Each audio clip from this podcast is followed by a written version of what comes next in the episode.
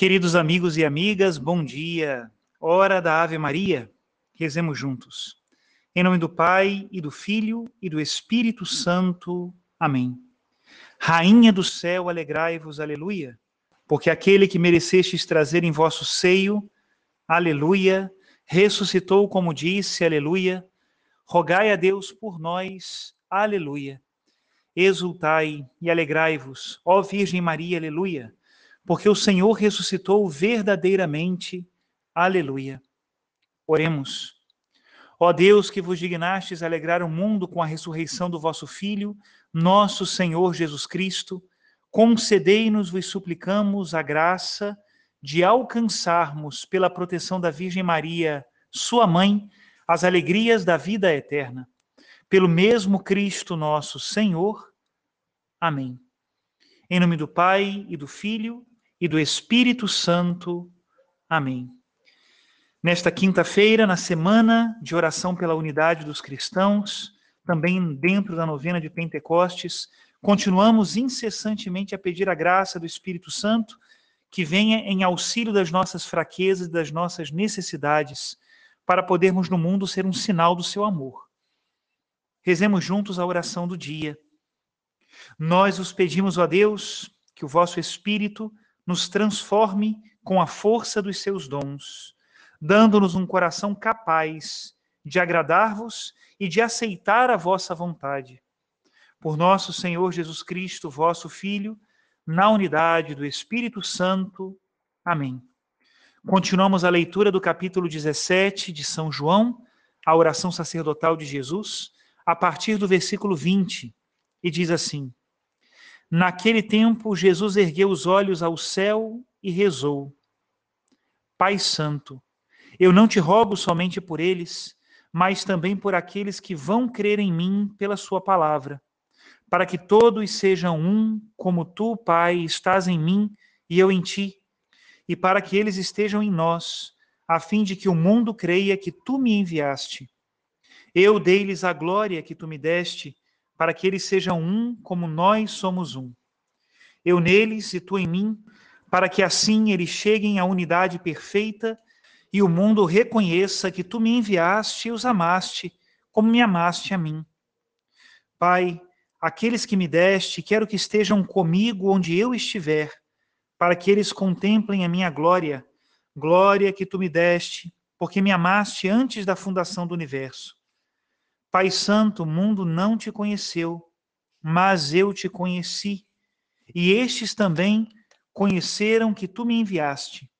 Eu lhes fiz conhecer o teu nome, e o tornarei conhecido ainda mais, para que o amor com que me amaste esteja neles, e eu mesmo esteja neles. Palavra da salvação, glória a vós, Senhor. No evangelho que nós lemos hoje, já essa terceira parte da oração sacerdotal de Jesus, o Senhor nos fala da importância de conhecê-lo para poder amá-lo. De fato, Jesus Cristo deu a conhecer ao mundo o Pai para que o mundo seja capaz de amá-lo. Como o mundo não foi capaz de conhecer a Deus, também não foi capaz de amá-lo. Jesus Cristo, no entanto, conhece e ama o Pai e faz com que os seus discípulos também o amem. E esse amor que os discípulos têm pelo Pai, este conhecimento da verdade de Deus, fará com que eles sejam um só. Porém, até agora nós estamos falando de coisas muito humanas. Existe ainda um elemento de conhecimento, um elemento de amor e um elemento de unidade do qual nós ainda não falamos, que é a glória que Cristo comparte conosco. E essa glória é o Espírito Santo. O Espírito Santo nos faz conhecer a Deus de um modo novo, para podermos amá-lo de um modo novo. E assim também podermos estar unidos uns aos outros de um modo novo. O fruto desta unidade, nos diz o Senhor no Evangelho, é que o mundo poderá acreditar que Cristo foi enviado pelo Pai. A unidade da fé é um sinal de credibilidade para o mundo. De fato, hoje nós olhamos para a multiplicidade de doutrinas cristãs, e isso para nós é uma dor. Não pode ser um motivo de alegria a divisão. Precisamos estar felizes com a unidade. Estamos na semana de oração pela unidade dos cristãos e aprendemos essa oração dos lábios do próprio Cristo, que todos sejam um. Mas esta unidade só será possível quando nós estivermos todos repletos do Espírito Santo. Por isso pedimos nesses tempos de Pentecostes, Senhor nosso Deus, derramai o vosso Espírito, que ele vença em nós todas as potências contrárias, que ele nos dê a graça da unidade na verdade e que assim o mundo possa crer que Jesus Cristo é o Senhor, que o Pai está acima de todos e que o Espírito Santo é aquele que faz em nós a multiplicidade de ministérios, não a multiplicidade de crenças. Hoje, no sétimo dia da novena de Pentecostes, vamos refletir um texto da Beata Helena Guerra que nos fala do Espírito Santo como santificador das almas. Ela diz assim: se o Criador não quisesse elevar a alma humana à vida sobrenatural, renovando a sua imagem e soprando sobre ela o hálito divino, estaríamos perdidos.